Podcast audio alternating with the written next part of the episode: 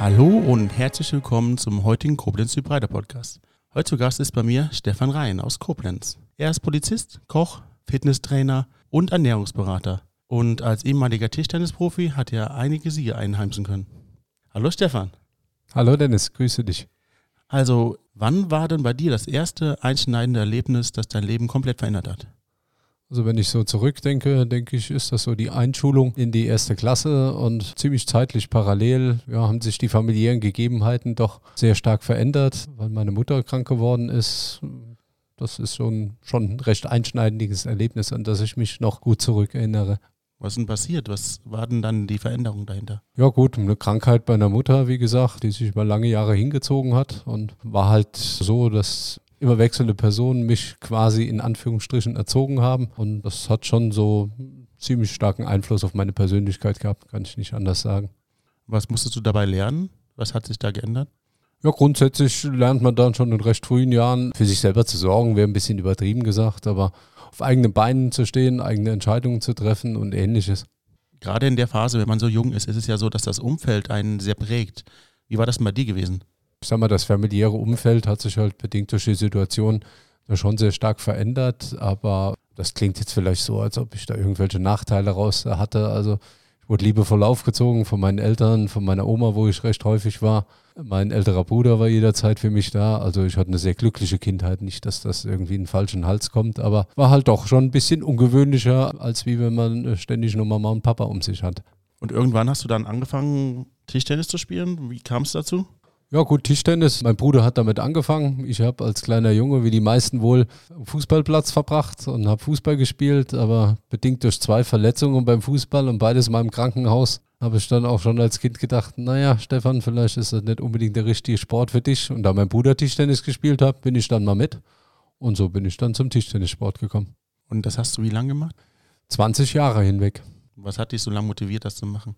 Ja, ich sag mal, der Erfolg äh, hat sich schon relativ schnell eingestellt. Ich sag mal, professionell will ich jetzt nicht sagen, wenn man einmal die Woche Training macht und einmal die Woche spielt, da kann kein professioneller Tischtennisspieler draus werden. Aber ich hatte totalen Spaß daran und mich mit anderen zu messen, im, im Einzel, im Doppel, in der Mannschaft, das war einfach mein Sport. Ich kannte auch selbst noch jemanden, der auch Tischtennis gespielt hat und der hat sich auch dem Sport voll verschrieben. Das ist eigentlich, äh, bis heute ist das noch eine Sache, die ich gerne spielen würde, aber ich sag mal, Tischtennis findet in der Regel auch samstagsabends statt. Naja gut, und wenn dann Beziehung, Familie etc. kommt, dann sind die Einschnitte ins familiäre Leben schon relativ groß und so Casus Knactus, weswegen ich dann letztendlich mit dem Tischtennis irgendwann aufgehört habe, war die Polizei. Ich war nicht mehr in Koblenz, ich war nicht mehr in Metternich und wenn du dann in Enkembach damals, wo ich angefangen habe, weit weg bist, da willst du das Wochenende auch letztendlich mit deinen Lieben verbringen und nicht mit den lieben Kollegen vom Tischtennissport. Jetzt ist natürlich interessant zu wissen, wie kam es dazu, dass du zur Polizei gekommen bist? Also was ist dazwischen passiert? Ja, das ist eigentlich recht einfach. Wie mein Bruder Vorbild für mich war, was Tischtennis angeht, war mein Vater Vorbild, weil er Polizist war. Insofern ja, war die Entscheidung, Polizist zu werden, ich sag mal, recht naheliegend.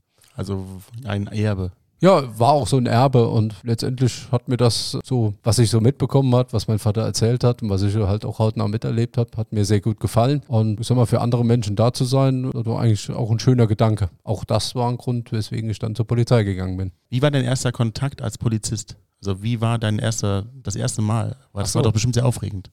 Ja gut, ich sag mal, ich bin 1990 zur Polizei und sag mal, der erste Kontakt war schon sehr aufregend. Also ich weiß heute noch, wie ich äh, das erste Mal die Uniform angeschlüpft habe und dann die ganzen organisatorischen Sachen, wie man da eingekleidet wird. Der erste Unterricht als solches ist ja am Anfang sehr viel Theorie bevor man auf die Menschheit losgelassen wird. Aber kann ich mich heute noch, im Gegensatz zu vielen anderen Dingen aus dieser Zeit, sehr, sehr gut daran erinnern. Wie war das? das? Kommt natürlich jetzt auch nochmal hoch, weil mein Sohn seit ja. letztem Jahr auch bei der Polizei gegangen ist. Eine Polizeidynastie. Ja, so ein bisschen schon, ja. ja. Ähm, wie war das Gefühl dann in diesem ersten Moment, als du dann zum ersten Mal auf die Straße an gegangen bist, als du erst Mal das machst, was ein Polizist macht? Ja gut, erst ist, ist man natürlich noch mal ein bisschen vorsichtig, aber das ist, wie, wie es heute auch noch so ist. Man hat ja so in Anführungsstrichen immer einen Bärenführer, der einen dann so ein bisschen anlernt, der einem, ich sag mal, die Praxis zeigt. Theorie und Praxis, wie in vielen anderen Berufen auch, das sind immer zwei verschiedene Paar Schuhe. Aber da hatte ich einen sehr guten Lehrmeister und bin damals in Mainz das erste Mal dort hat man gesagt, auf die Gas gegangen. und da war eine sehr große Schicht von 15 Leuten und das war eine wirklich familiäre Angelegenheit. Das war ganz fantastisch, trotz der vielen Leute. Wir haben Ausflüge gemacht, wir haben Wochenende zusammen verbracht. Also das war schon ganz fantastisch. Hat mir das Leben natürlich da in der Anfangszeit sehr stark erleichtert. Wenn du dich so erinnerst, wie lange machst du den Polizeijob jetzt schon? 30 Jahre jetzt schon, seit 1990. In 30 Jahren hat man ja schon einiges erlebt. Gibt es da ein lustiges Ereignis, was du gerne schildern möchtest? Also über die lustigen Sachen bei der Polizei, also da kann man allein ein einzelnes Buch von schreiben, aber so eins, was bei mir haften geblieben ist, damals in Mainz, da hatten wir in einem Asylantenheim, wurde eine Schlägerei gemeldet und letztendlich, na gut, bei der Polizei kommt es halt auch zu körperlichen Auseinandersetzungen und dann ist ein mit Queenhorn, sag ich jetzt mal so, wollte uns zur Hilfe eilen und der ist dann auf dem Kopfsteinpflaster ein bisschen ausgerutscht und die Szene danach, die ist jetzt sehr, sehr schwer zu beschreiben, aber ich muss mich jetzt echt zusammenreißen, trotz 25 Jahre später, das ist einfach ein sehr lustiges Ereignis. Oder ein anderes Ereignis, was auch sehr lustig war, das ist noch gar nicht so lange her in Benloff passiert. Da hat jemand eine Ruhestörung gemeldet und hat so ein Stimmgerät für eine Geige bei sich gehabt in seiner Hosentasche Ja? und hat das als Ruhestörung gemeldet. Und der ist natürlich später im Boden versunken, weil er selber für die Ruhestörung verantwortlich war. Und das hat es bis in die Rheinzeitung geschafft. Und äh, das war, ist manchmal schwer zu äh, erzählen, aber äh, wenn man dabei war, also Anekdoten gibt es noch und nöcher. Und gibt es auch etwas, was du dein ganzes Leben nie wieder vergessen wirst? Ja, es gibt natürlich auch negative Sachen. Ich sag mal, insbesondere immer, wenn es um Kinder ging, dann ist das schon eine sehr emotionale Sache gewesen. Wenn dann, ich sag mal, aus Bad Ems, sag mal, wenn eine Mutter in der Nachbarschaft zu ihrem Freund geht und ihr Vergnügen sucht und lässt ihren Zweijährigen zu Hause, der das ganze Haus zusammenschreit, wohl gemerkt drei, vier Häuser weiter und da muss man sich schon sehr stark zusammenreißen, wenn man dann letztendlich in dem Fall dann auf die Mutter trifft. Da heißt es Hände in die Taschen und ich sag mal, noch irgendwo sachlich bleiben. Fiel mir insbesondere, wenn es um Kinder geht, auch in dem Fall, fiel mir das schon extrem schwer. Gelingt mir, ja, aber nicht einfach. Das ist natürlich auch sehr verständlich. Warum beschäftigst du dich eigentlich auch mit dem Thema Gesundheit?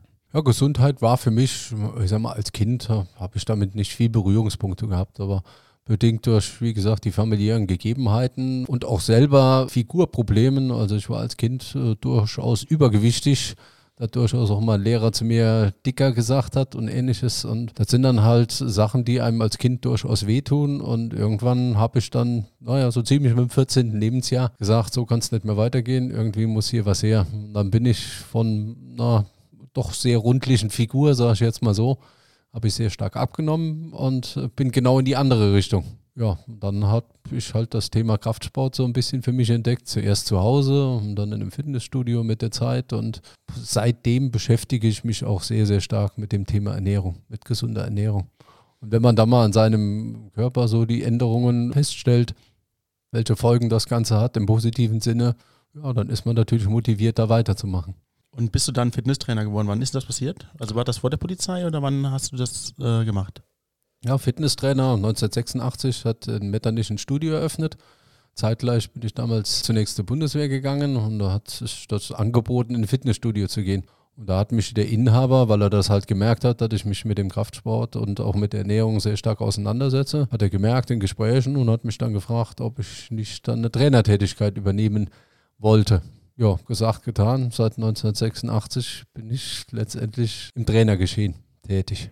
Machst du das heute noch? Ich mache das heute noch und habe bis heute noch sehr viel Spaß dabei. Ja gut, Corona-bedingt muss ich jetzt nicht weiter ausführen, dass das mit sehr vielen Einschränkungen verbunden ist, wenn es denn überhaupt offen hat. Aber ich bin bis heute begeisterter Fitnesstrainer und auch in der Ernährungsberatung tätig, was mittlerweile, ich sag mal, vom zeitlichen Aspekt her eigentlich noch einen größeren Ra Raum einnimmt, als es die Trainer- und Kursleitertätigkeit ist. Du bist jetzt also Polizist, Trainer und Ernährungsberater.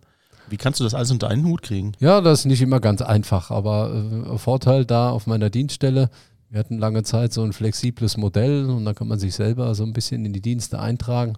Und da konnte ich halt Termine, wenn ich Ernährungsvorträge gehalten habe oder Trainertätigkeit oder habe Indoor-Cycling, also Spinning, können die meisten mehr mit anfangen. Dann konnte ich halt immer den Dienst und den Nebenjob immer ganz gut miteinander vereinbaren. Gut, Familie ist natürlich auch noch da als wichtigstes, wenn ich es auch jetzt zuletzt nenne. Ist nicht immer ganz einfach, das unter einen Hut zu bekommen, aber es funktioniert. Ich habe auch erfahren, eben im Vorgespräch hast du darüber geredet, dass du mal beim großen Backen mitgemacht hast. Wann war das? Das war 2015. Wenn ich da heute drüber nachdenke, wie ich da hingekommen bin, habe ich auch noch Fragezeichen im Gesicht. Ich habe mich damals einfach mal über eine Freundin von meiner Frau, habe ich mich einfach mal beworben und habe schon in dem Bewerbungsprozess so viel Spaß dabei gehabt. Jetzt muss man auch sagen, dass ich halt nicht nur ja, für die Ernährungsberatung tätig bin, sondern auch letztendlich sehr viel als Hobbykoch und Freizeitkoch tätig gewesen bin. Und da habe ich einfach gedacht, oh, warum bewirbst du dich jetzt nicht mal? Das hängt auch mit einem Thema, was wir gleich noch aufgreifen, zusammen.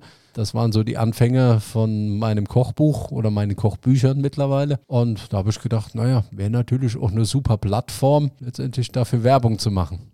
Letztendlich durfte ich das nicht, das war natürlich nicht machbar. Gut, da bin ich ein bisschen naiv dran gegangen, aber letztendlich über Online-Plattformen oder so hat es mir dann doch etwas gebracht, das Ganze mal ein bisschen mehr rauszunehmen. Also du bist zu einer Sendung gegangen, bei der es um Backen geht, aber du hast schon ein Kochbuch verpasst. Jetzt Richtig. reden wir mal über diese Kochbücher. Also ich weiß ja, dass du selber mehrere Kochbücher verfasst hast und dass sie sich auch meistens um dieses Fitnessthema und um Ernährungsberatung drehen. Um was handelt es sich bei diesen Büchern? Was ist der Hintergrund dabei? Also grundsätzlich sind das mittlerweile vier Bücher, sind drei Kochbücher und ein Ernährungsratgeber. Und ja gut, ich möchte halt, und das zog sich eigentlich die ganze Zeit über hinweg, möchte ich den Leuten halt aufzeigen, dass gesunde Ernährung nicht unbedingt mit Geschmackseinbußen, mit Einbußen der Lebensqualität verbunden ist. Und in den Kochbüchern sind jeweils fast 400 Rezepte. 400 Rezepte? Fast 400, ja. Okay. In allen drei jeweils. Und das sind halt, Grundmotto ist einfache Küche, das heißt unkomplizierte Zutaten. Mit den Rezepten sollen auch Laien durchaus zurechtkommen. Soll für eine schnelle Zubereitung stehen. Und naja, dafür stehe ich halt auch. Sie sollen auch gesünderer Natur sein bin jetzt ein bisschen frech zu dir, aber da darfst du gut eloquent addigieren, ja. Wie kommst du denn auf die Idee von den Rezepten? Gehst du da auf Chefkoch, googelst du das oder wie läuft das? Nee, ich, ich sag mal, mit Rezepten, wenn man ernährungsinteressiert ist, wird man ja ohne Ende konfrontiert. Aber ich habe jetzt in allen Büchern, habe ich nicht ein einziges Rezept, was ich so belassen habe. Ich habe halt versucht, irgendwelche Rezepte oder Anregungen oder auch manchmal auch nur Bilder in irgendeiner Form in Zutaten umzusetzen und dann verändere ich die Zutaten in der Regel dann so, dass sie halt einen gesünderen Anspruch halt haben.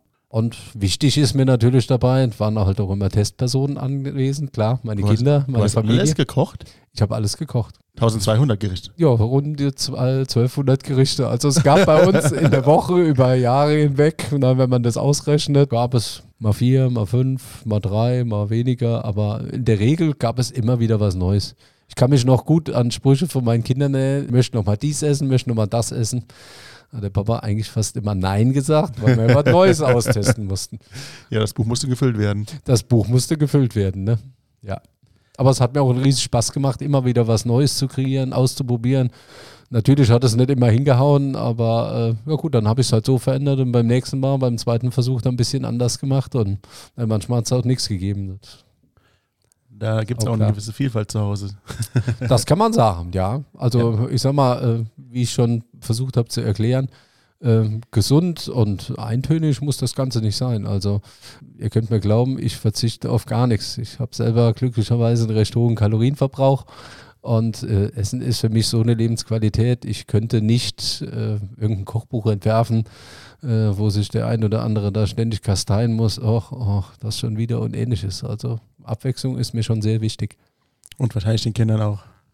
Den Kindern auch, ja, mittlerweile. Gut, mittlerweile gibt es ja wieder aus den Kochbüchern in der Regel dann wieder so alte Rezepte, die ich immer mal wieder rauskrame und dann immer mal wieder neu dann auf den Tisch bringe. Das heißt, du hast Kochbücher. Wenn man Kochbücher hat, verkauft man die. Ja, was machst du denn mit dem Erlös? Kaufst du dann eine Garage oder Auto oder machst du deine Garageneinfahrt oder was machst du mit dem Geld? Ja, also für mich war von Anfang an klar, äh, ich wollte schon immer mal ein bisschen was für Kinderhilfsprojekte für einen wohltätigen Zweck tun. Aber gut, finanziell ist das halt auch nicht immer so drin gewesen.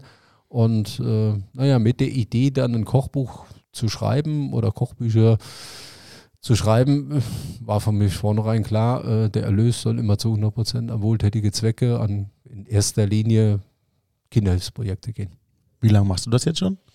Also das erste Kochbuch ist rausgekommen im Oktober 2015 also mit der Zeit beim großen Backen damals.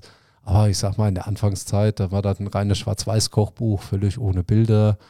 Ähm, das war ein zaghafter Versuch. Dann habe ich dort im Fitnessstudio vertreiben dürfen. Dann habe ich hier und da mal Kunden angesprochen und äh, so ist das dann halt mit der Zeit gewachsen. Ganz am Anfang gab es dann nur CDs beziehungsweise das Kochbuch auf dem Stick. Naja gut, wenn man so lange da in einem Betrieb tätig ist, ähm, dann kennen die Leute einen auch und dann vertrauen die einem auch, dass das, was ich da letztendlich an Rezepten kreiere, durchaus auch schmackhaft ist. Hinzukommen natürlich, dass ich auch schon einige Kochkurse gegeben habe, wo ich das dann auch ausprobieren konnte, beziehungsweise die Leute davon überzeugen konnte, dass halt gesund und Geschmack wunderbar miteinander vereinbar sind.